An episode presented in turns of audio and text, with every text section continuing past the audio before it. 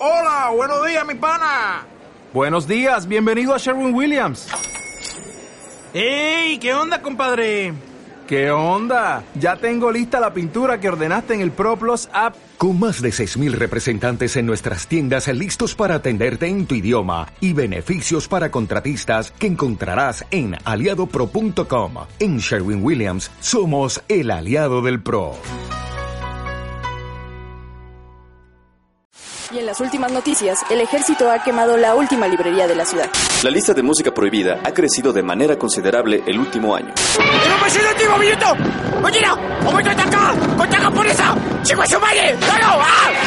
¡Seguimos informando para Freak News! Transmitiendo desde la capital del imperio, Freak Noob News, lo último que queda. Hola amigos y bienvenidos sean a Freak Noob News, su podcast de cultura nerd. Yo soy Alri y en esta ocasión toca hablar de la película de Los Increíbles. Esta la segunda parte de la esperada secuela de la película de Pixar de superhéroes. Y en esta ocasión no me encuentro solo, me encuentro con el joven Mike. ¿Cómo te encuentras, joven Mike? Muy bien, Henry, muchas gracias por la invitación una vez más. Aquí ya estamos de vuelta, ya no tan lejos como el podcast pasado. Y antes de comenzar con el programa, eh, estábamos platicando aquí sobre la compra de Disney. Bueno, o sea, si, si se va a hacer la compra de Disney, digo de Fox por parte de Disney, si Disney va a comprar Fox o Comcast la va a comprar. Ya hablamos un poquito de esto en el podcast pasado, pero estábamos mencionando de que ahora con la compra de Warner posiblemente ni siquiera este se realice la compra por un tema de monopolios. Yo lo que mencionaba es que quizás la, la corte termine diciendo que la, la venta no se va a realizar debido a que ya solamente habría dos grandes empresa, empresas de entretenimiento que vendría siendo ATT y Disney. Disney ya tendría gran parte de eh, activos ahora sí en el mercado de entretenimiento ya sería una completa barbaridad que ellos estuvieran acaparando absolutamente todo. Y algo que yo menciono es que espero que no lo compre Disney en caso de que se lleve la venta. Porque dejando de lado las películas de eh, X-Men o Fantastic Four, eh, que una sola empresa maneje toda la industria, más del 60-70% de la industria del entretenimiento, eso es algo completamente preocupante desde mi punto de vista. Eh, pues yo también pienso en ese, en ese, en ese sentido de la sana competencia, de que si no existiera, si, no existe esa compra de Disney por parte, bueno, si no existe la compra de Fox por parte de Disney, pues ya no va a existir esa competencia porque como mencionas, ¿no? Va a ser el 70% de, de la industria de entretenimiento que la va a tener Disney. Pero por otra parte, pues si te fijas, Disney pues no está haciendo tan mal trabajo con, con lo que está haciendo, ¿no? Con sus, con sus películas, series y demás cosas. Entonces yo creo que esa es la, la, parte que a lo mejor nosotros deberíamos de valorar en cuanto a esta compra. Pero sí, claro, o sea, ya estaría todo monopolizado, ya sería... Ya, ya, ya prácticamente Disney gobernaría el mundo con, con todo esto que está, que está pasando. Pero, o sea, yo creo que son pros y contras en, en cuanto a la, a, la, a la compra de Fox. Yo le veo más contras en cuestión menos pros. Porque sí, es este. No sé, es como ahorita. Se van a iTunes y hay cientos de podcasts que descargar. Se van a YouTube y hay miles de canales que ver. Y obviamente cada uno con su propio estilo, obviamente cada uno con su propia temática. Pero si le dejas que, o sea, todo con el mismo promotor, por decirlo de cierta manera, con la misma distribuidora, todo va a empezar a ir con ese ritmo, todo va a empezar a ir hacia a ser monótono, repetitivo. Ya vimos como ahorita las últimas películas de Star Wars, que a mí se me hacen buenas, pero que ya chupan demasiado del estilo de las películas de Marvel Comics, que es este como que la misma fórmula, solo que ahora llevado a las películas de Star Wars. Mientras que si ves las películas de DC Comics, sí notas una diferencia eh, bastante grande entre ambos universos. Si ves, por ejemplo, la última película de I Kill Gigants, que es este la adaptación del cómic de Image Comics, eh, que lamentablemente no llegó aquí a México, pero bueno. Eh, si ves esa película, notas una gran diferencia a lo que está haciendo Disney, notas una gran diferencia a ese universo. Y no todo lo que hace Disney es bueno. Por ejemplo, tenemos la última película de Greg, Greg Calling Time, algo así, algo de viajes en el tiempo, que terminó siendo una porquería, pero hacía una completa porquería.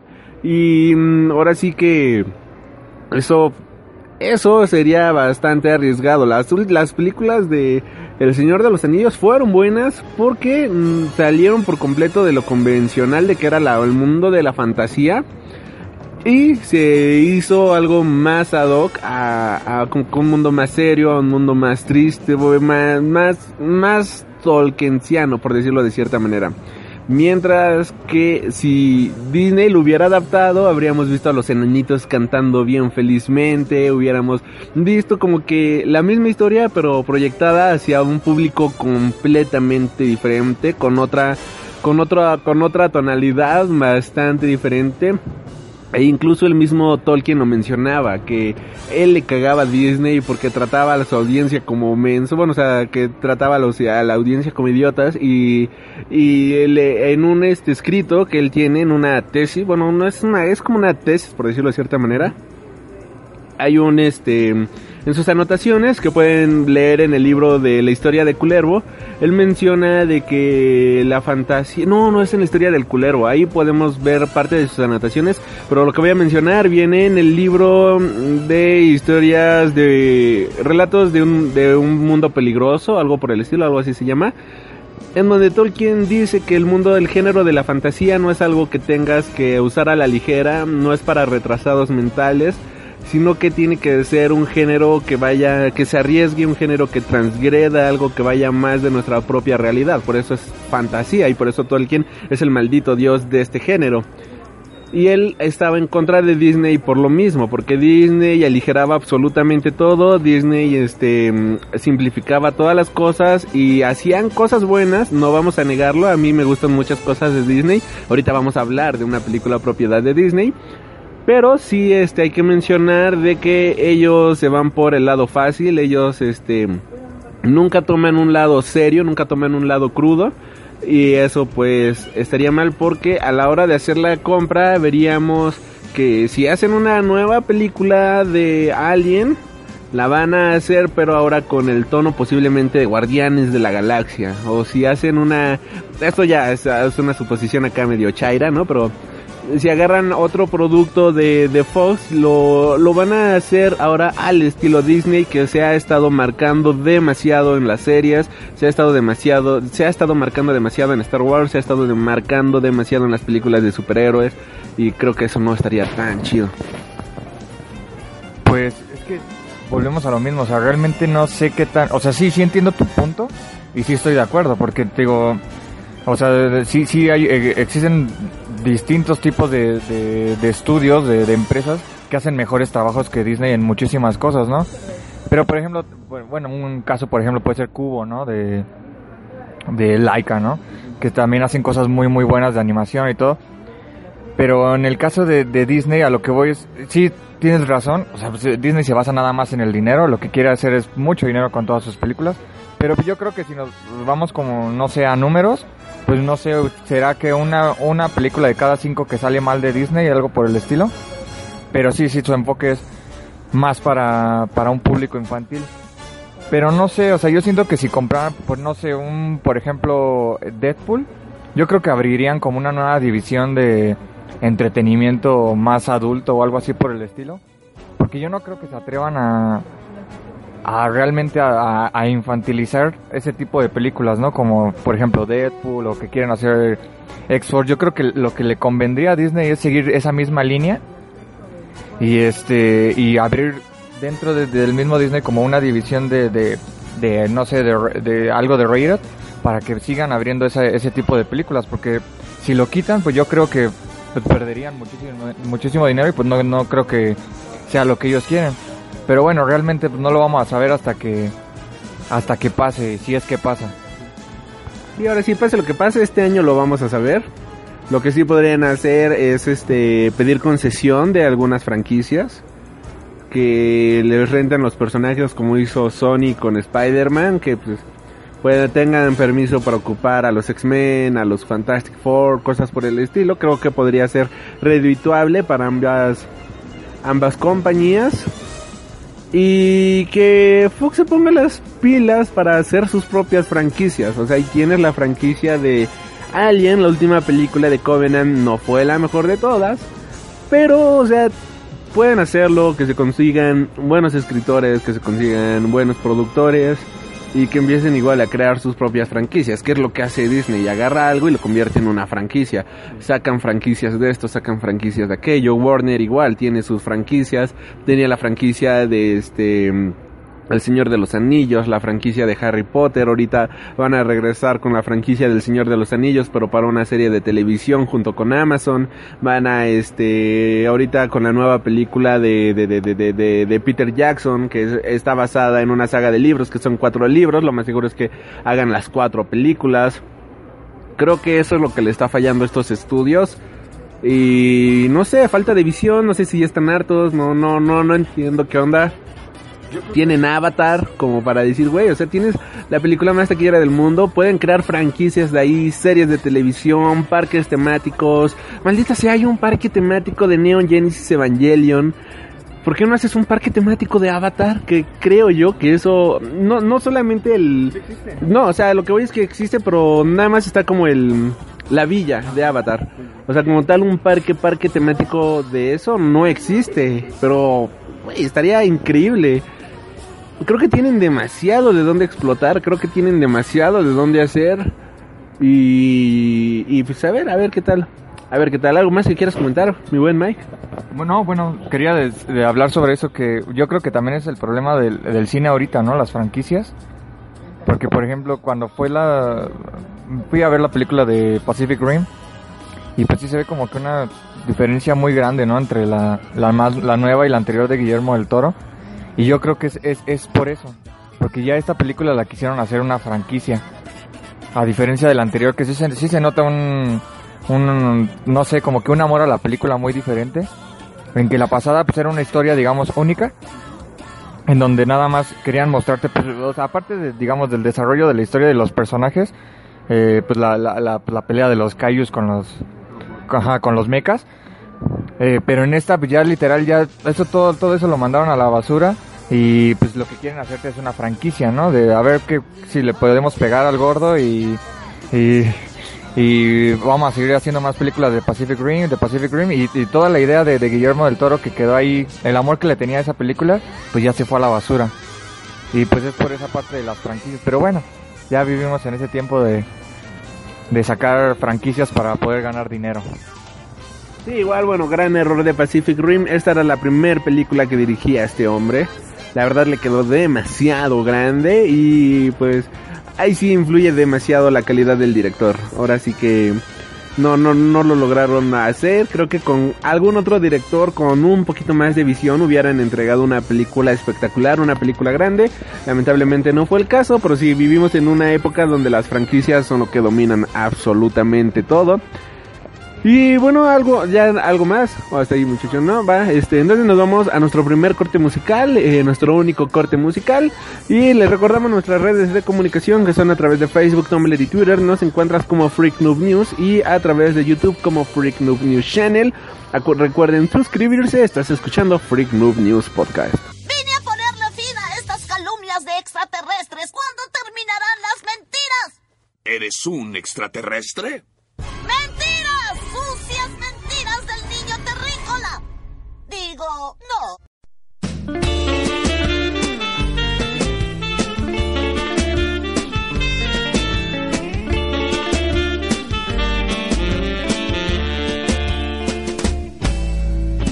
Bésame, bésame mucho.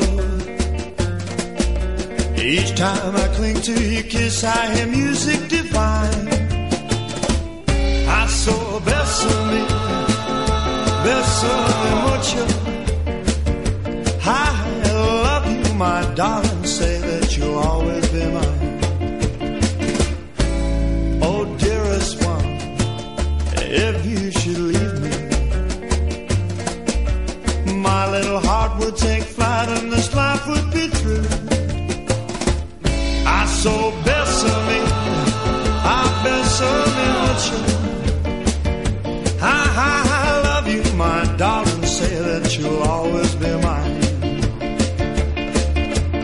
This love is something new. my arms enfolding, you never knew this love before. Who would ever thought I'd be holding you close to me, whispering it's you I adore? Dearest one, if you should leave me, oh, my little heart would take flight and this life would be true. I saw bésame, I bésame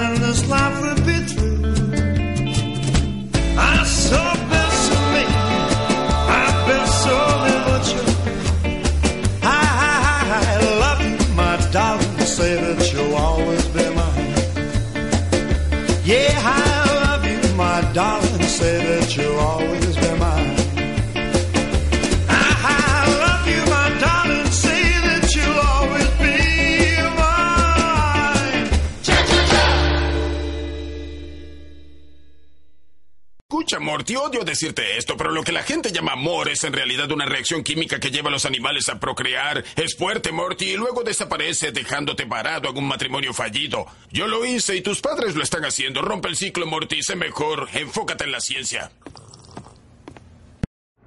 Y regresamos aquí al Freak Noob News Podcast. Y bueno, ya a partir de aquí, full spoilers para si no han visto la película, corran a verla, vale muchísimo la pena.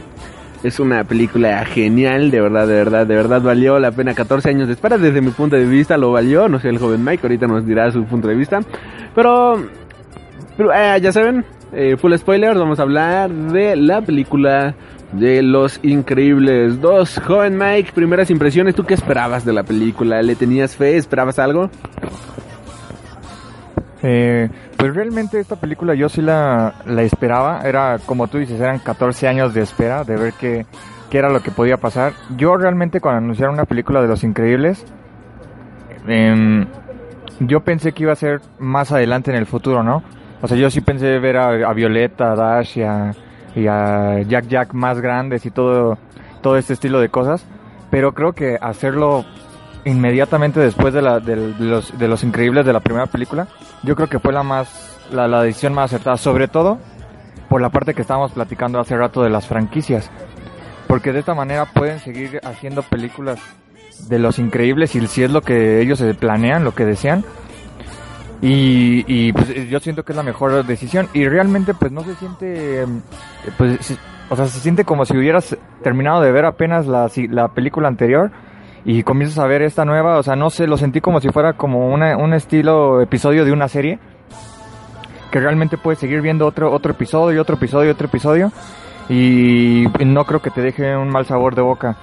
Eh, en- para mí eh, esta película sí cumplió mis expectativas. Sí, es una buena película, es, eh, cumple el objetivo de ser una buena secuela y pues pocas películas cumplen eso, ¿no? Ser una buena secuela. Casi siempre las secuelas son malas y esta sí sí cumple el objetivo. No creo que sea mejor que la primera película, pero sí sí tiene muchísimas eh, muchitas eh, muchitas muchísimas cosas que son buenas y que se pueden este quizás este eh, comparar con la primera película, pero yo creo que esta película sí es sí es una buena película y es volvemos, ¿no? Un acierto de, de Disney y de Pixar que pues sí les va a generar este un- una buena cantidad de dinero y que yo creo ah, que, que probablemente vayan a, confirmar Los Increíbles 3 a, a mi punto de vista. Yo esta película sí la, sí la esperaba, debo ser muy honesto, sí me tenía emocionado, pero iba con miedo de diablos, Pixar para sus secuelas nunca ha sido bueno, si estamos muy honestos. Ahí está el caso de Buscando a Dory, ahí está el caso de Cars 2, ahí está el caso de Toy Story 2 que es buena, es buena antes de que me vayan a crucificar, pero a diferencia de la 1 y la 3, la 2 es la que más flojea. Y Pixar, pues digamos que en secuelas no nunca ha logrado sobresalir, no es este, no es su fuerte, su fuerte es inventar historias nuevas, es presentarnos a estos personajes. Y wow, lo logró con Increíbles 2, nos presentó una secuela digna, nos presentó una secuela que valió la pena y sobre todo yo siento que topetea, o sea, está al mismo nivel que la primera, no siento que sea ni mejor ni peor, yo siento que está a la altura. Es una historia que, como bien menciona el joven Mike, continúa exactamente después de la primera cinta.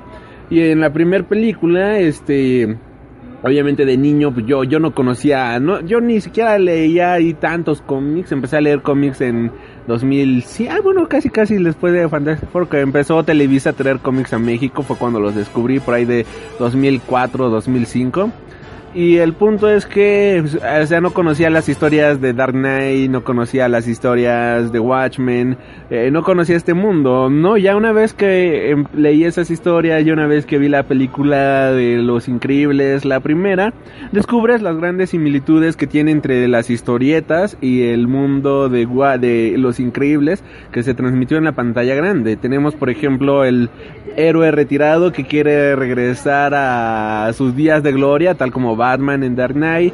Tenemos la prohibición de los superhéroes, tal como en Watchmen, tal como en Civil War, que pues, el, mismísimo Mark Millar se ha declarado o se declaraba seguidor de Alan Moore y pues obviamente chupó demasiado sus ideas de este de este universo en Civil War. Y creo yo que sí lograron presentarnos en la primera cinta una gran historia de superhéroes inspirada en grandes cómics de superhéroes.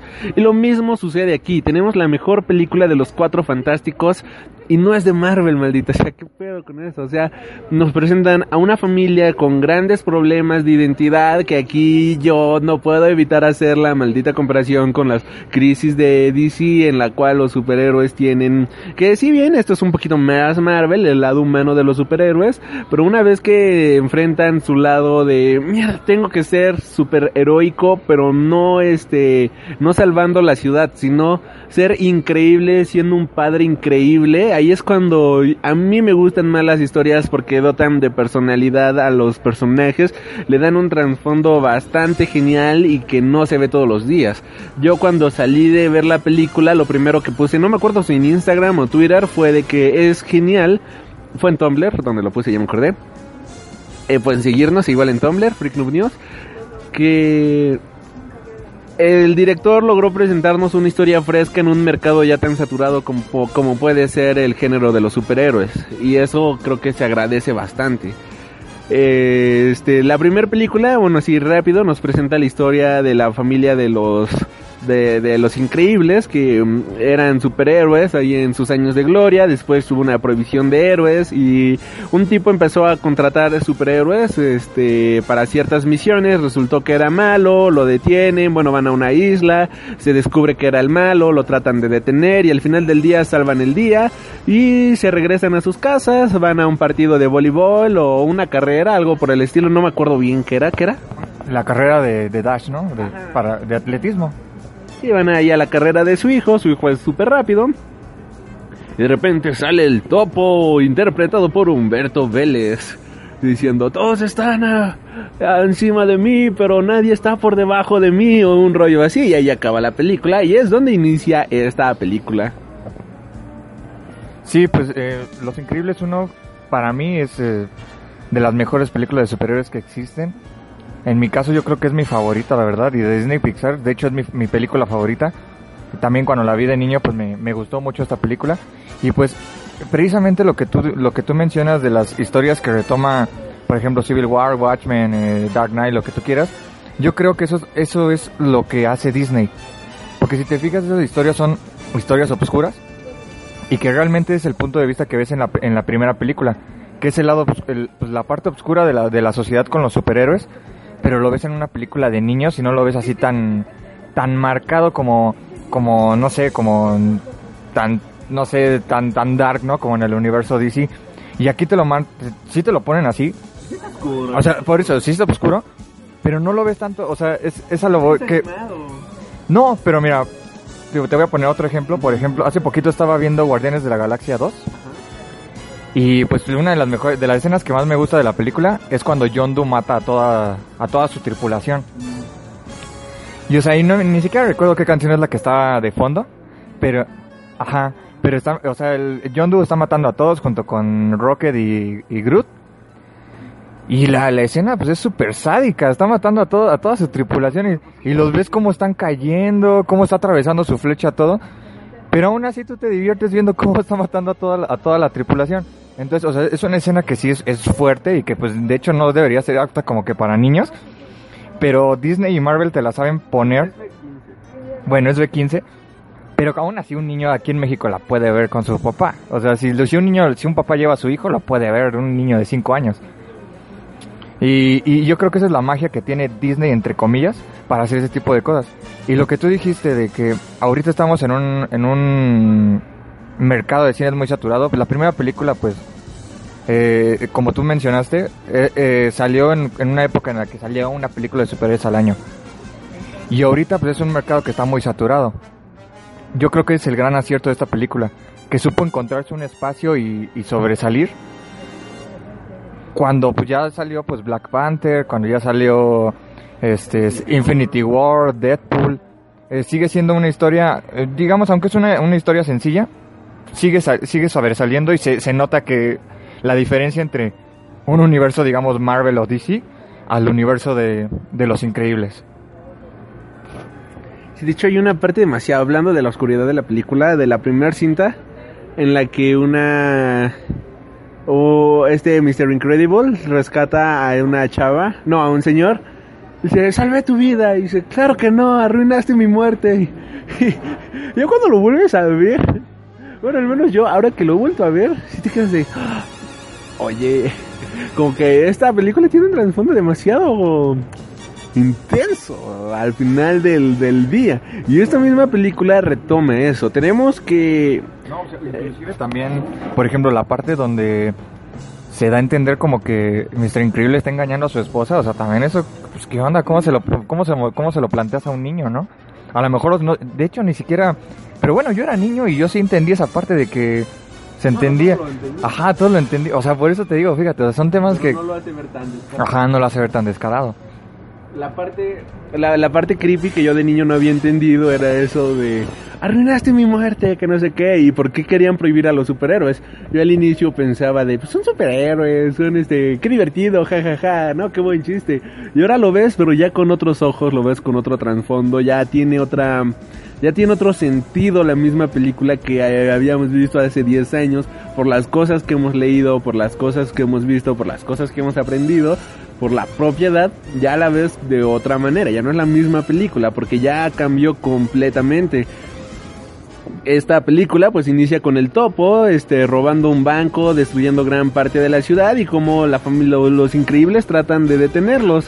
Y pues este, el novio de Violeta la ve y bueno, ahí esto esto crea algún cierto conflicto para más adelante en la película. Pero bueno, se van a dedicar a detenerlo. Al final del día lo logran detener. Vemos que un empresario va, este, le dice a un policía o algo así, este, como a su chofer, le dice, ve tras Frozono. Ya, este, una vez que logran detener el día, todos los policías lo empiezan a rodear a, la, a, los cuatro, a los cuatro, no, a los increíbles, a los increíbles. Yo tengo la idea de decirle fantásticos. Empiezan a, los, rodean a los increíbles y para detenerlos, porque acababan de salvar a la ciudad, pero eso a nadie le importó, porque los superhéroes son ilegales y no importa que hayas hecho el bien, sino lo único que importa es que eras ilegal, hiciste algo que era completamente ilegal y te, pues te vamos a tener que detener. Aquí pues ya tenemos que los llevan a la corte y que la propia corte le dice, güey, o sea, acabamos de detener a este tipo, salvamos a la ciudad, bueno, que realmente se escapó, pero salvamos a la maldita ciudad, ¿qué pedo contigo? Y ellos de, pues el banco tiene seguros, el dinero lo íbamos a recuperar, y ahora ustedes intervinieron, que no sé qué, y lo que vemos en las pantallas es lo que la policía quiere que veamos, que son que los superhéroes son malos, que ponen escenas de destrucción y vemos cómo están encarcelando a los increíbles y cómo hay una manipulación mediática así solamente para poner a los superhéroes como los villanos de la historia. Sí, exactamente. Y, y eso es algo bueno porque aquí sí te plantean que los superhéroes sí están como que super controlados porque son ilegales. Algo que, por ejemplo, a diferencia de Civil War, que pues como que no se vio. Y de hecho en las siguientes películas de Marvel pues no se ve. O sea, ellos siguen actuando como, como superhéroes y no está la ley ahí diciéndole, oye, o sea, yo nunca vi que a Spider-Man le dijeran, este, ajá, los acuerdos de Sokovia, no puedes estar aquí muchacho. Y aún así él sigue actuando. Y aquí, pues sí, o sea, como tú, tú- como bien mencionaste, está, eh, detienen al topo, salvan el día, pero aún así siguen siendo los malos porque son ilegales. Y pues entonces hasta la policía se los lleva, los arrestan y si para la sociedad siguen siendo, siguen estando mal. Pero bueno, pero es- es- yo, creo que es- está bien esa parte. Y bueno, posteriormente eh, vemos también la parte, pues bueno, no sé si seguir, eh, al principio de la película vemos cuando el novio de, de Violeta, este Tony, ¿se llama? Sí, Tony, ¿no? Pues le está platicando al, al, al abogado que ayuda a, a la- a la familia Parr este, a cambiarse de lugar. Eh, le está platicando toda la situación que vivió con Violeta cuando se dio cuenta de que la, la vio sin el traje.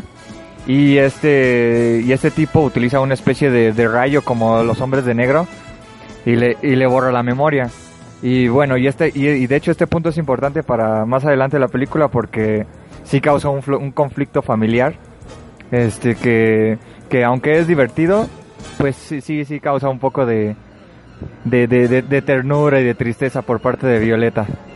Sí, porque, bueno, a la hora de borrarle la memoria, pues no solamente borró el hecho de que viera a Violeta con el super traje, sino que borró de por completo toda la todo le borró todos los recuerdos que él tenía con Violeta. Y te quedas ay, qué sad.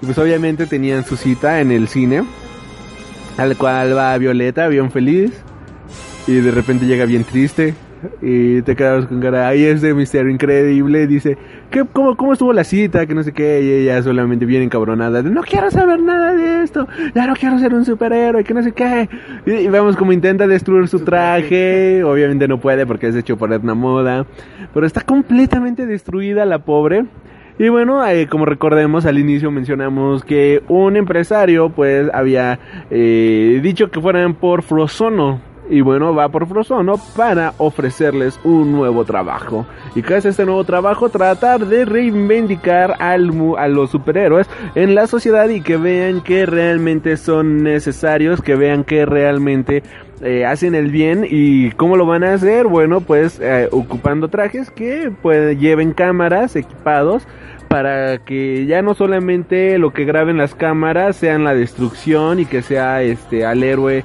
saliendo de toda la destrucción sino que sea el lo que se ve ahora como el héroe está tratando de salvar a los ciudadanos para que vean que el héroe está realmente haciendo su trabajo y de esta manera pues reivindicar el nombre de los héroes. Para fortuna de este de esta campaña de reivindicar de reivindicar reivindicar ah, es- eh, ajá, eh, para fortuna de esta campaña que trata de apoyar a los superhéroes tenemos que nace un nuevo villano capaz de controlar mentes que pues bueno se va a tener que enfrentar contra ellos. Y después de hacer un análisis digo eso o sea es un empresario después de hacer un análisis de qué es lo que más le convendría a, a la empresa pues resulta ser de que Elastic Girl es la indicada la que menos eh, costo de daños podría generar para detener a los villanos, la que más barato saldría para llevar a cabo esta,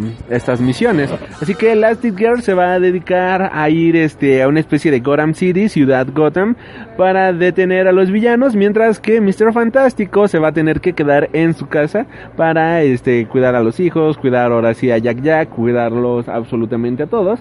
Y aquí está genial porque vemos una división entre ambos y vemos como Mr. Fantastic trataba y quería él de ser el héroe, ellos querían ser los...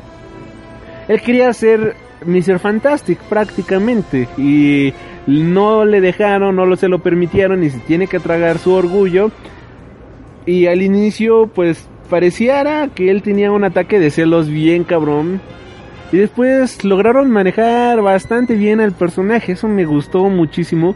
Porque no solamente se quedó en yo soy el macho, macho alfa y, y lo que yo diga es la ley y ponme la canción del rey, ¿no? Y vamos a, a tomar tequila porque yo soy el macho de la familia. No, lo que hace es dice, ok, no puedo ser Mr. Fantástico salvando la ciudad, pero puedo ser el padre fantástico increíble, perdón, increíble. No puedo ser Mr. Increíble salvando la ciudad, pero sí puedo ser este Mr. Increíble para mis hijos que tienen dudas con las malditas matemáticas, pues les voy a enseñar matemáticas, que Violeta está deprimida por su cita, voy a tratar de solucionar el problema, que Jack Jack tiene poderes, voy a tratar de este controlarlo y ver qué diablo sucede, porque hay muchas otras maneras de ser increíble, no solamente salvando la ciudad, sino estando con tu familia, estando con tus hijos, siendo una persona increíble, valga la redundancia, y eso me gustó bastante de esta cinta. Sí. Y precisamente, como menciona, yo creo que es uno de los puntos más fuertes de esta película. Porque, pues al principio, al principio cuando, cuando estamos viendo la parte donde llaman a Elastigirl y que, y, y Mr. Increíble está un poco celoso de ella, yo empecé, yo pensé en ese momento de que iban a ocupar ese recurso, ¿no? De que él estaba enojado con ella, se sentía celoso y lo iban a ocupar durante todo, pero no, inmediatamente te lo cambian todo. Cuando están ellos en la cama y le menciona de que se va a ir, él le dice, pues sí, te tienes que ir porque pues haces tu trabajo, los superhéroes salen bien, ayudas a nuestros hijos, nos dan otra casa y todo feliz, ¿no? O la contraria, yo me tengo que salir a trabajar y en menos de dos semanas porque si no nos quedamos en el hotel. Es, es, y, y ahí es donde te responden esa pregunta, porque... O sea, él, él aún así, aunque a lo mejor sí siente un poco de celo de su esposa, él, él eh, primero pone a su familia en- ante todo. Ese es su pensamiento principal, de que es mejor que se vaya ella, que ella le vaya bien, para que le vaya bien a todos. No nada más a los superhéroes, sino también a su familia, que son supers. Y esa es la parte que, que yo creo que es más fuerte dentro de esta película, la unión que tienen ellos, que, que sería como comparativo con, con los Cuatro Fantásticos, ¿no? La unión que tienen ellos, es- esa es la, la- química que deberían de tener en la pantalla y que nunca la han logrado hacer. Y los, y los increíbles sí lo, lo tienen. Se nota, o sea, se nota es- esa, esa, esa química que tienen todos los personajes con sus diferentes personalidades. Pero, retomando también la parte que mencionaste al principio, eh, la parte donde Elastigirl es la heroína, yo siento que ese es el punto más flojo de la película. Y no porque sea la heroína, porque de hecho me encanta que ella sea la heroína. Porque desde la, primera película ella este, demostró que pues era super, super badass, era casi un agente secreto, o sea, era, era la mejor. Pero la, la cosa de en esta película es que yo siento que peca de feminista. Es demasiado feminista esta película. Yo siento que sí. O sea, en el sentido, digo, no sé qué pienses tú. Pero por ejemplo, en mi caso, eh, o sea, ¿por qué? Digo, a lo mejor ya va a ser un full spoiler en, este, en esta parte, pero... Ajá, sí. Pero ¿por qué rayos la villana es mujer? El villano es mujer. ¿Por qué no siempre? Yo siento que hubiera sido mejor que hubiera sido un hombre. Porque, o sea, si querían hacer eso del feminismo, hasta ahí ya lo hubieran puesto como que una mujer le ganó al hombre, ¿no? Lo supo descubrir y todo eso. Pero ¿por qué, por qué rayos fue una mujer, no? E incluso lo de la embajadora que es mujer, ella que, bueno, Elastigirl que es este, que, que es la nueva heroína, y luego también la, la, la otra chica, la de los portales, que no me acuerdo cómo se llama, eh, viaj- viajera, viajera. O sea, digo, sí, sí, la verdad sí hubo mucho, mucho, mucho énfasis en el en feminismo en esta parte. Bueno, yo, yo lo tomé así. Pero te digo, pero tampoco no es malo. Porque si nos vamos en esta parte, pues, Elastigirl, a mí me, me encanta ese personaje y que la hayan puesto como personaje principal. O sea, prácticamente se invirtieron los, eh, los papeles entre Mr. Increíble y Elastigirl de la, de la primera película a la segunda. Donde en la primera Mr. Increíble era el, eh, como tú mencionaste, el macho alfa, el que tenía que mantener y todo, y aún así el eh, Elastigirl va a salvarlo. Y en esta, pues es lo contrario, ¿no? Inclusive Violeta, o sea, Violeta también la ponen como, ah, yo puedo todo y bla, bla, bla, pero pues, te digo, no, no es algo que me moleste. Pero sí siento que peca mucho de feminista esta película. No, yo, yo, yo lo veo diferente. Este, ambos leemos cómics. Y, por ejemplo, a los personajes femeninos, Supergirl, eh, Batgirl, Wonder Woman, eh, incluso Captain Marvel, sus villanos son femeninos. Y yo creo que se fueron más que nada por ese lado. O sea, no veo que haya sido a un tema de, oh sí, hagamos al villano mujer y al personaje, al protagonista mujer. Eh, pecar de feminismo es, por ejemplo, la película de Alien vs Depredador, en la cual la chica de color, pues termina matando al alien, termina matando al depredador y termina siendo la única sobreviviente y prácticamente este escogió a todo el mundo. O sea, ella dice, ok, eso es, eso es absurdo. O sea, no, ¿cómo es posible que ni siquiera Ridley, que viene siendo la gran heroína, la gran protagonista de las películas de Alien, al menos de las clásicas, haya logrado eso y esta chava en una sola película se haya cochado a todos los aliens, se haya cochado a todos los depredadores y sea la única sobreviviente. Simplemente eso ya es absurdo. Esta película yo siento que toma con demasiado respeto al género femenino y logra presentarnos a un personaje demasiado fuerte como lo viene siendo Girl y la podría poner incluso en comparación con el personaje de este de Furiosa en Mad Max en donde Max es el protagon Max es el protagonista, pero la historia es de Furiosa y en, en esa película está tan bien creada, está tan bien desarrollado los personajes que no hay un problema que vayan con la madre este allá en el desierto, que todas ellas sean mujeres, no hay problema de que, o sea, el villano, ok, si es este Immortan Joe, pero porque viene siendo, está en el universo de Mad Max. O sea, eso es este. Digamos que el antagonista iba a ser directamente para, para Max. Eh, eh, es que a lo que voy. A lo que voy en este punto es que yo siento que está como que. Es que a lo mejor va a sonar mal mi comentario. Espero que no. Pero siento que está como que muy saturado en el sentido de, de mujeres. Pero en el sentido, en esa parte, porque todo, digamos, como que el protagonismo es como si fuera una película de. Pues mejor lo habían puesto así, ¿no? The Incredibles Feminist. Porque Tampoco, tampoco. Es que te digo, la verdad es que sí, la verdad es que, o sea, en la película hay detalles así tan sutiles que te hablan del, del feminismo. Por ejemplo, eh, hay una parte, la verdad no recuerdo bien en qué parte de la película. Ah, donde está hablando la empresaria y la Ah, bueno, mira, esa es otra, esa es otra. Hay una parte en donde está hablando la villana con el Asted Girl, cuando todavía no sabemos que ella es la villana.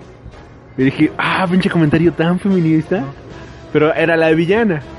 Hay, hay otra donde creo que está Jack Jack viendo la tele y justamente la, la, la, la, parte cuando estaba viendo la tele es la, la, entrevista que vemos que le hacen en la primera película. Y, el diálogo que utiliza es el de, pues que los hombres van a salvar al mundo, nosotros lo tenemos que salvar. Ajá, yo no lo creo. O sea, justamente esa línea es la que pone, pero te digo que son detalles sutiles, que sí es este, pues como que muy femenino, pero bueno. Digo, si a este punto vamos, pues entonces sería un poco raro porque pues, es el mismo director sigue siendo Brad Bird, entonces pues a lo mejor fue intencionalmente hacer este que la película fuera totalmente así, ¿no? Y te digo, o sea, no me molesta, o sea, realmente no me molesta, pero sí siento que, que peca mucho esta película de eso. O sea, yo, yo creo, a mí me hubiera gustado que a lo mejor fuera el, el hombre un villano, pero no sé, a lo mejor hubiéramos caído en, en, en un cliché o algo por el estilo. Sí, está, está bien desarrollado, yo creo. Ahora sí, yo no tengo problema con eso porque yo siento que lo desarrollaron bien. Y como te digo, o sea, los villanos de Batwoman son mujeres, los villanos de Batgirl son mujeres. Y creo que pues ahora sí trataron de... Ya nos presentaron a un héroe y a un villano hombre, pues ahora van a tratar de... Ah, bueno, a dos villanos hombres. Ahora van a diversificar el asunto con este una villana mujer. Creo que no estuvo realmente tan mal, o sea, yo no lo veo así. Sí tiene agenda este la película para quedar políticamente bien con esos comentarios, con lo que, por ejemplo, lo que yo decía, el comentario donde están platicando sobre los hombres, esta Elastic Girl y la chica que es este mm, empresaria, que terminó siendo la villana.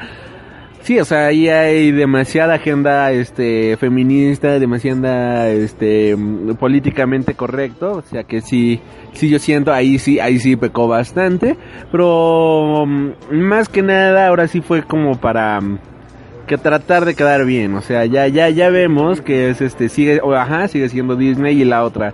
Eh, cuando salió el tráiler de la película de cómo entrenar a tu dragón, como sea, la queja de ¿por qué no hicieron gay a Chimuelo? O sea, te quedas que, what, what the fuck? O sea, a Chimuelo no le gusta que le den por el chimuelo y punto. o este o sea, todo, todo- todas esas críticas que ya llegan a un absurdismo completo.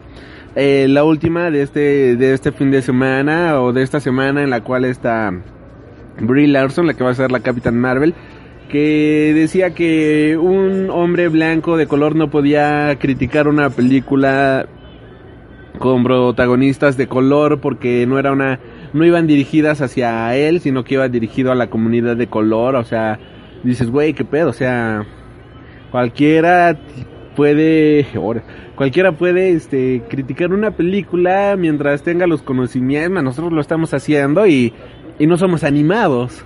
O sea, ¿o acaso solamente los superhéroes pueden criticarla? Digo, solamente lo... Ajá, o sea, pueden criticar las películas de superhéroes, no, o sea, ahí sí eso es pecar demasiado de ignorancia, por decirlo de cierta manera. Más que una crítica, es una opinión, ¿no? Porque para, para criticar sí necesitas cierto, digamos, cierto conocimiento, cierta certificación, eso es eh, para poder criticar algo. Pero nosotros estamos dando pues una opinión, que básicamente es lo mismo, pero sin llegar a la parte de decir, no, está mal porque yo digo que está mal. No, o sea, simplemente estamos opinando que, que nos gusta, que no nos gusta y que como nos hubiera gustado que fuera, ¿no? Sí, de hecho. Y bueno, ya volviendo al punto de la película, Jack Jack desarrollando sus poderes. Creo que ahora sí es un punto de fuga demasiado bueno para la película. Me imagino que quizás a muchos les va a caer mal como Baby Groot en Guardians of the Galaxy Volumen 2. Pero por Dios, es la cosa más awesome del maldito mundo ver a a ver a Groot, no, ver a Jack Jack peleando contra Rocket Raccoon. Ah, por Dios, es lo más awesome y divertido del mundo. Porque Jack Jack eh, tiene una seria obsesión con ver la televisión. Eh, lo mandan a dormir y Jack Jack ya está viendo la tele. Y, y estaba viendo una película de ladrones y policías. Y en eso ve a un mapache que se parece al ladrón. Y Jack pues va para detenerlo. Le empieza a lanzar rayos, fuego. Se multiplica. Le empieza a dar una... empieza a pelear contra él a puño limpio. Es asombroso, de verdad una de las mejores secuencias, muy cómica, muy divertida y sobre todo acción y diversión pura. Sí, eh, quizás a lo mejor está un poquito eh, de más esa parte, pero si te fijas era necesario, era necesario que, pasaran esas partes para los, los poderes de Jack Jack, como Edna Moda eh, se encariña con él y, y aparte en, en diferentes partes, ¿no? Cómo les ayuda. O sea, porque fue necesario, en la, en la batalla final fue necesario Jack Jack de cierta manera. Entonces, sí, la, pero la verdad fue una de las mejores partes. Y como mencionas, yo creo que a muchos sí les va a caer mal.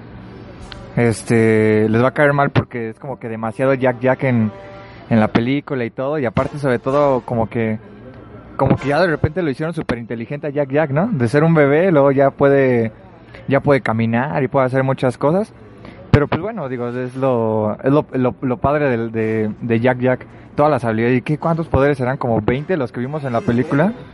O sea, pero... Los rayos, está la teletransportación. A ver, mira, de poderes tiene los rayos láser, teletransportación, ah, bueno, lo de fuego, baja multiplicación, este, convertirse en un demonio, eh, imitar a la a la persona que está viendo porque vemos cómo se convierte en Edna, en una Edna bebé, este, hacerse gigante, este, los truenos, el de hielo, hay uno donde como que se congela, algo así. En la primera vemos cómo se convierte en metal. Uno que se convierte como de plástico. Plástico, ok, bueno, ahí hay otro, ya vamos 11. El diablito. El diablito, bueno, el diablito ya lo había mencionado, este, ¿qué más, qué más, qué más? Ah, y hay uno donde altera como la realidad de que mm, van ya al final de la película para salvar a sus padres y, y solo somos tú y yo, ¿qué vamos a hacer? Y en eso Jack Jack empieza a distorsionar toda la realidad y de que es que pedo. Ah, salir volando cuando estornuda, este, atravesar muros, sí cierto. Eh, ¿cuál? A otra, a otra dimensión, ¿no? Que se va a otras dimensiones. Sí, sí, sí. O sea, tiene, tiene una infinidad de poderes brutal. O sea, es el. Es. Tiene, tiene lo que el escritor quiera que tenga y ya se acabó el asunto. Ah, es, es genial, Jack Jack. Y bueno, vemos que. mm, eh, esta, pues Elastic, digo, esta Violeta, pues lamentablemente no tiene la cita con este Tony porque le borraron la memoria. Esta Violeta trata de volver a hablar con Tony, pero Tony no la recuerda. Regresa bien encabronada y es cuando se descubre que este eh, Mister Increíble fue el que le dijo a al otro tipo, al abogado, que le borrara la memoria, pero pues algo salió mal. Trata de arreglar las cosas y investiga dónde trabajaba este Tony, las lleva al restaurante donde trabajaba Tony, las cosas no salen tan bien como él pensaba. Y vemos como este Mr. Fantastic, este Mr. Incredible ya no puede realmente con, con esto, ya tiene unas ojeras, pero bien mamón, bien increíble. Y vemos cómo llega un momento en el que él se desahoga diciendo de por Dios, yo, yo solo estoy tratando de enseñarles matemáticas, estoy tratando de arreglar tu vida amorosa, estoy tratando de... de... Es que. Me acordé de la... Hay una... Hay una escena en donde... Este Jack Jack estornuda, bueno, esta Violeta no sabe que Jack Jack tiene superpoderes. Y en eso Jack Jack estornuda, sale volando. Y entra al cuarto de Violeta. Y Violeta grita, corriendo, gritando. ¡Ah! ¿Qué es eso? Y vemos que está Jack Jack hecho un demonio. Y ya el padre solamente le da una galleta. Y dice, oh, ¿sabías que Jack Jack tenía poderes y nunca nos los dijiste? Ahí es cuando explota ya completamente. De, por Dios, estoy tratando de proteger a su hermano, que es un bebé. Estoy tratando de enseñarles matemáticas. Estoy tratando de ser un buen padre. Por Dios, ya necesito un descanso, un maldito segundo, ¿no? Es- y ahí vemos la parte de la unión de, de la familia, ¿no? Cuando Mr. Increíble ya, pues todo cansado, todo derrotado, eh, se va al sillón y él le dice, es que yo trato de ser un buen papá para ustedes, ¿no? Y entonces Violeta es como cuando pues agarra la onda, ¿no? De, de lo que, de lo que realmente estaba pasando y lo que estaba haciendo. Y ella le dice, no, pues es que tú no eres un buen papá, tú eres súper. Y ya se queda dormido. Oye, o sea, y, y ahí pues, ha- haces clic con eso, porque dices, wow, sí, sí, cierto, ¿no? O sea, él estaba haciendo al punto que, que estábamos hablando al principio. Él siempre ve por su familia y pues no le importa que, que no sea, que, que no trabaje de súper, o sea, él trata de ser el súper para, para, su, para su familia. Sí, mientras todo esto ocurre, ocurre por la agenda feminista que aquí menciona el joven Mike de esta Elastic Girl, eh, tratando de salvar a Gotham City versión Pixar. Cómo detiene a un tren y todo este tipo de cosas, pues realmente sí eh, tiene tiene varios puntos a su favor. Hay unas secuencias de acción bastante chidas. Y pero no, no lo, no ha logrado encontrar al villano, todavía no lo logra detener, mientras todo esto va ocurriendo. Tenemos este que este el Mister Increíble se va a tomar un tiempo y agarra, lleva Jack Jack con Edna Moda para que lo cuidara solo una noche, y ya está Edna se queda con cara de ¿qué? ¿Crees que yo la voy a cuidar? que que no sé qué, y ya después ve que se transforma en ella misma y que empieza a flotar y todo, dice, oh por Dios, déjamelo aquí, tú no te preocupes, Roger, que no sé qué. y ya este al día siguiente, co- como recordarán, esta Edna tiene un sistema de voz controlado, y ahora el que habla esa voz es este Jack Jack, lo cual se me hace completamente increíble. Eh, ¿Sabes? Eh, ¿Recuerdas que en la primera película hubo una como, como corto especial, no me acuerdo? Que se llamaba El ataque de Jack Jack, algo así. Ay, de- para esta película, eh, ojalá se les haya ocurrido hacer lo mismo, pero que qué pasó cuando estuvo con Edna Moda. Porque realmente, bueno, a mí me quedó mucha duda como, ¿qué, qué fue lo que hizo Edna? O sea, hizo como un proceso de investigación de ver todos sus poderes, de, de cómo experimentó con él. O sea, de, a lo mejor, si, si, hicieran ese cortito, a lo mejor ahí te definirían bien todos los poderes que tiene. Esta- Estaría súper cool que hicieran algo así, un ataque de Jack Jack 2, pero con Edna Moda. Sí, está, estaría súper divertido, sería genial ver eso. Porque eh, es genial la dinámica entre Edna y este Jack Jack, que dura bastante poco, pero, o sea, lo aprovechan de muy buena manera. Vemos como esta Edna incluso se pone celosa porque esta Elastic Girl ahora está usando un traje que no es de Edna y dice, ay, no te preocupes, no me debes nada, solo la exclusividad tuya de Frozono y de Elastic Girl de por vida en este universo y hasta toda la existencia, ¿no? Ya te quedas, ok, ok, ok, bien. Tenemos que esta... mm, La Elastic Girl va a una entrevista, una... este, a una entrevista de televisión, el tipo que logra controlar mentes, este, Slayer Televis, Television Slaver, algo así, este, no me acuerdo bien de su nombre. El, el captura pantallas. Captura pantallas, ok, tenemos aquí al, la- al de- al villano de captura pantallas que toma control del entrevistador porque estaba leyendo un teleprompter y pues ahí empezó a poner su señal. Esta Elastigirl dice, ya sé cómo detenerlo, vamos a buscar esta señal para para tratar de ver dónde diablos se encuentra. Logran encontrar la señal después de varios intentos, ya lo logran encontrar, le da pelea y cosas por el estilo y resulta ser que era un repartidor de pizzas, pero a esta Elastic Girl como que algo no le cuadra, hay algo rarito ahí.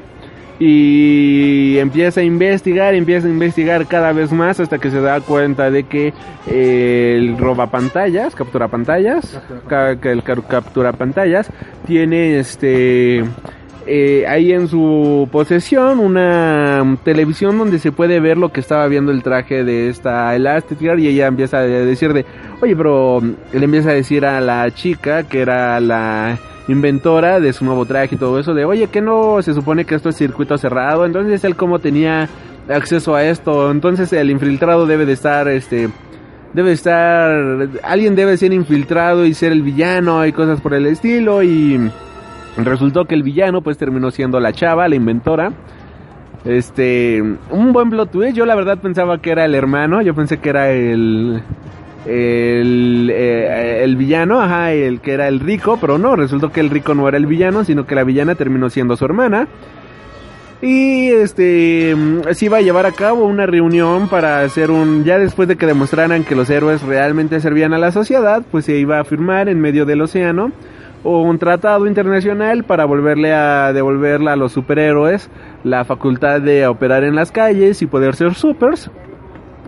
Y ella lo que iba a hacer en este lugar era agarrar a todos los superhéroes que fueran, controlarlos mentalmente y de esta manera matar a los más altos mandos, a los a los a todos los gobernantes, por decirlo de cierta manera, y de esta manera pues hacer creer que los héroes eran los que habían tomado el control y que de esta manera queden prohibidos ya para siempre. Le marcan a Mr. Fantástico, a Mr. Increíble, debo de quitarme la palabra fantástico de la cabeza.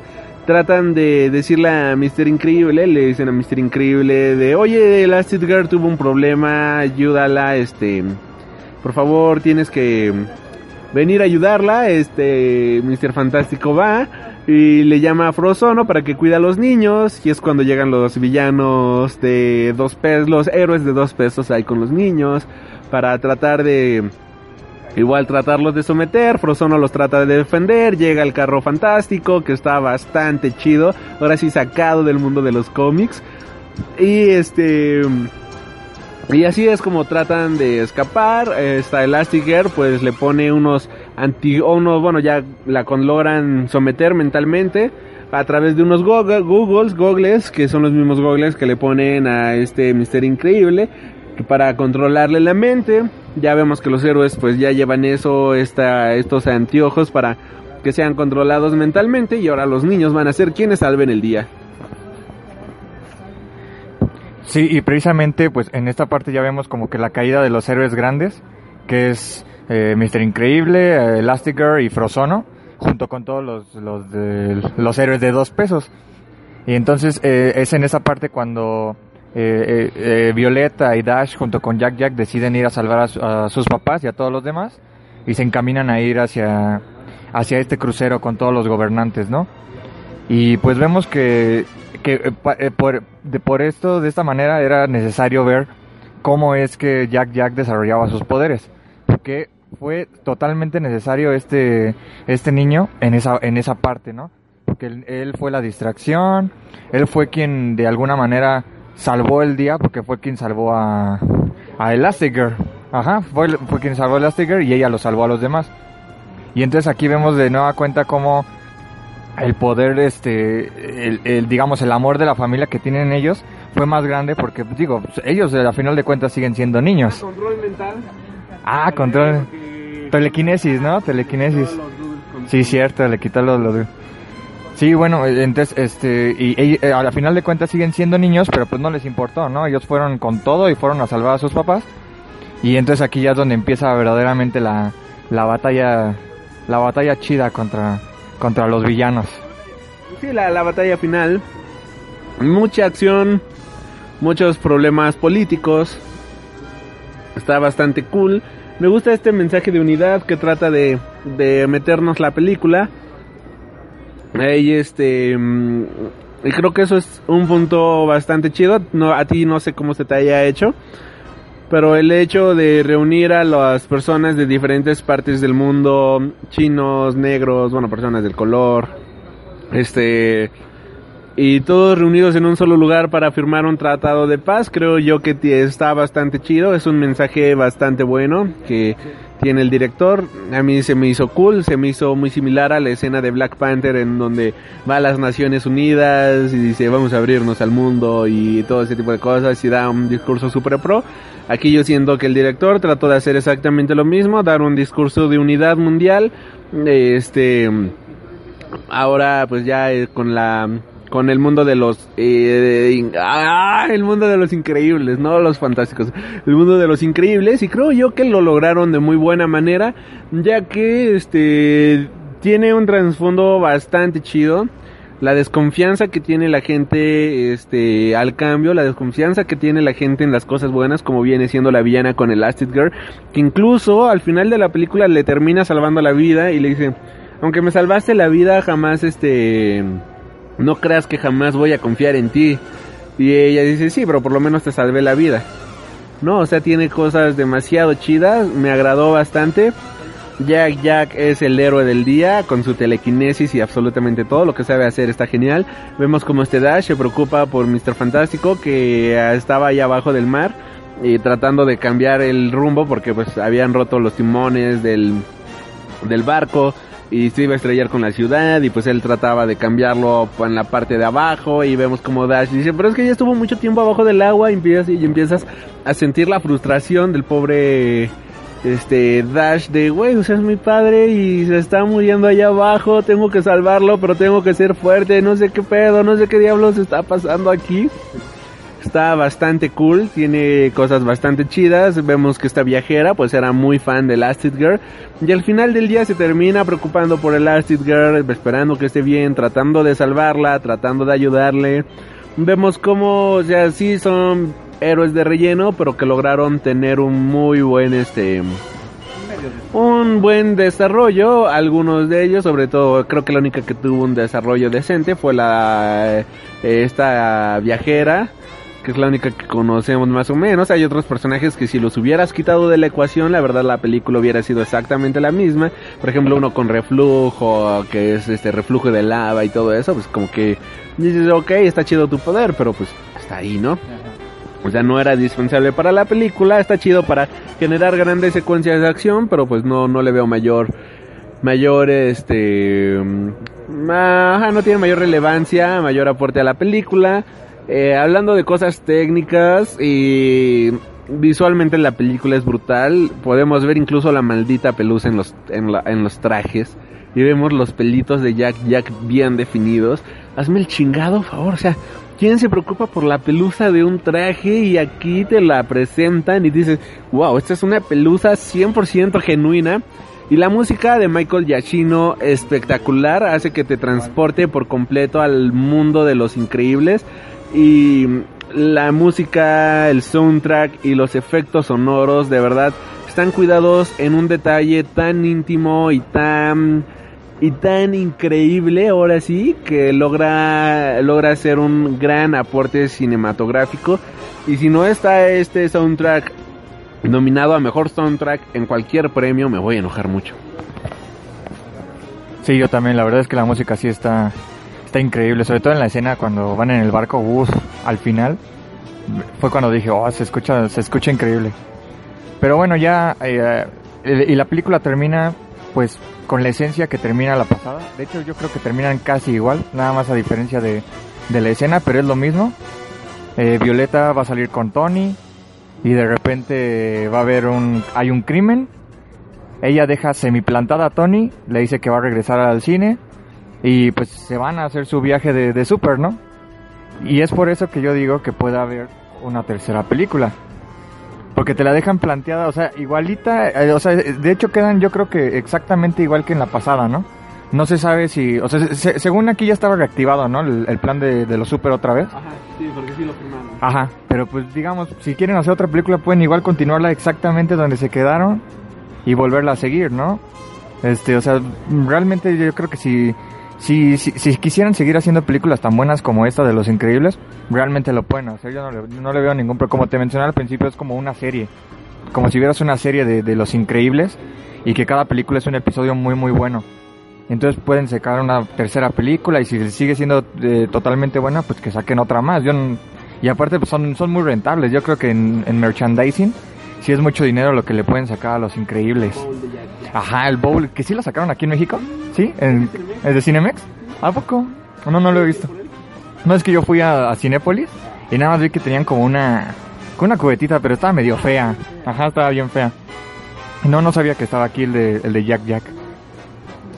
Pero pues sí, la verdad, eh, eh, yo creo que sí está, pueden sacarlo y pueden sacar mucho dinero de esta franquicia.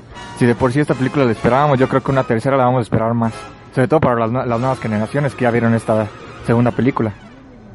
Sí, ahora sí que te dejan un punto demasiado alto. Es genial la presión que siente Violeta al ver los disparos y dice, ¡Ah, por Dios! ¡Ah! Ahorita vengo, este Tony. Le da dinero, compra palomitas y me apartas un lugar en medio.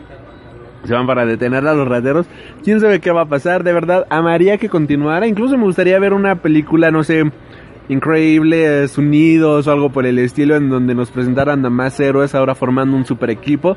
Que si bien los, los Increíbles ya es un super equipo, pues, pero es una familia. Me gustaría ver ahora, quizás ver más en acción a Frozono, me gustaría ver más en acción a otros personajes y ver cómo se podría desarrollar esto ahora de manera global, ya que conocemos que hay héroes en, en Inglaterra, ya que conocemos que hay héroes en China, que esto ya se volvió como que un poquito más globalizado. Estaría bien ver con una red, como digo, Batman United. No, Era Batman United, no, Batman Inc. Que eran Bat- Batman de diferentes partes del mundo.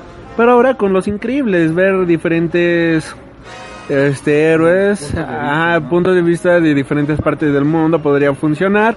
O como la serie de Big Hero 6 que se va a estrenar en la que tenemos este la mismo, los mismos personajes, pero ya llevados a una serie de televisión, creo que podría funcionar muy, pero muy bien. Comentarios finales, joven Mike, y despedida. ¿O algo más que quieras agregar? Eh, bueno, nada más eh, completando el comentario que estabas haciendo de Big Hero 6, que ese es mi miedo. Que, que decidan que en vez de hacer otra película que digan, bueno, es que ya vimos potencial, vamos a hacer una serie de Los Increíbles animada. Y pues yo creo que eso le quitaría un poco la, la magia a la, a la película de Los Increíbles para, eh, a mi punto de vista. Entonces, pues digo, si, si quisieran, pues por lo menos que hagan una película más, ¿no? Eh, que, que completen la trilogía y que ojalá que fuera buena. Pues bueno, eh, yo creo que esta película sí fue muy esperada, sobre todo para los, los de nuestra generación. Todo lo que la ajá, todo lo que vimos en el cine, que entramos pateando a los niños porque queríamos ver la película. Eh, realmente sí es, es, es una buena película. Este, te digo, en mi opinión, yo no creo que, que sea mejor que la primera, como, pero como tú bien mencionas, quizás a lo mejor las dos son muy, son diferentes, ¿no? Se, se pueden tomar como, como algo totalmente independiente. Pero si nos vamos a la franquicia, yo creo que eh, la primera es mejor. Esta es una digna sucesora, o sea, está muy abajito de la, de la primera. Tampoco quiero decir que es, es mala, no, no, no, para nada. Eh, yo creo que tiene muchos puntos buenos, sobre todo esta parte de, de la unión de la familia, los valores que te imprime la, la, la- la película. Eh, en mi opinión, yo creo que lo malo es este esta parte del feminismo que digo que tampoco no, lo- no lo veo mal, solamente siento que está un poco saturado de esto, pero digo, no es, no es un punto bajo de la película, o sea, al, al contrario, funciona bien como lo están manejando. Y pues sí, o sea, eh, técnicamente pues es una película buena, o sea, se nota la evolución de la, de la animación que ha tenido Disney desde los primeros increíbles hasta, hasta esta película, ¿no? O sea, ya pasando de, por muchas películas, que la animación ya es, totalmente diferente. Ob- obviamente también las escenas de acción son, son buenas y la música ni se diga. Eh, yo creo que, pues a lo mejor, pr- probablemente sea la película que se lleve el, el Oscar el, el siguiente año. No veo que, si se la han llevado otras películas eh, de, de, Pixar que no son tan buenas, se han llevado el Oscar, pues yo creo que esta no- pues, ni, se vaya, ni se va a hablar, ¿no? O sea, no, sé qué otras películas vayan a salir animadas este año que le puedan competir. quizás cómo entrenar a tu dragón 3, porque... No, ¿sale, ¿sale el otro año? Ah, bueno, entonces no. Entonces yo creo que sí se, se, la se lleva el Oscar. Y pues no sé, a mí sí me dejó con ganas de ver una tercera película. Ojalá que la hagan y que sea igual de buena que esta, para que complete la trilogía. Y pues nada, ¿no? Si no la han visto, pues vayan a ver porque la verdad sí, yo creo que es una película que vale la pena, de las mejores del año. Y pues también entra al top de las mejores de películas de superhéroes de, de todas, ¿no? O sea, yo, yo creo que si, si pones un top está Los Increíbles 1 y abajito Los Increíbles, bueno, a mi parecer, Los Increíbles 1, Increíbles 2, en, en, en numeración ya depende. Eh, no, pues en el primero yo creo que está Dark Knight, eh, eh, esa es la primerita. Y luego ya creo que estaría Los Increíbles, a mi, a mi placer personal, ¿no? Sí, estaría Increíbles 1, Increíbles 2.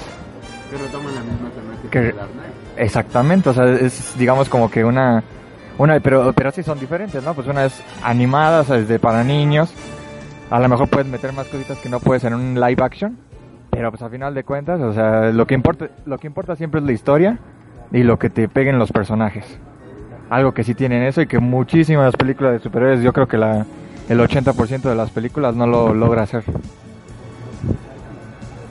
Bueno, yo comentarios finales, es una excelente película, vayan a verla en una sala IMAX, en una sala Atmos, la van a disfrutar así brutalmente.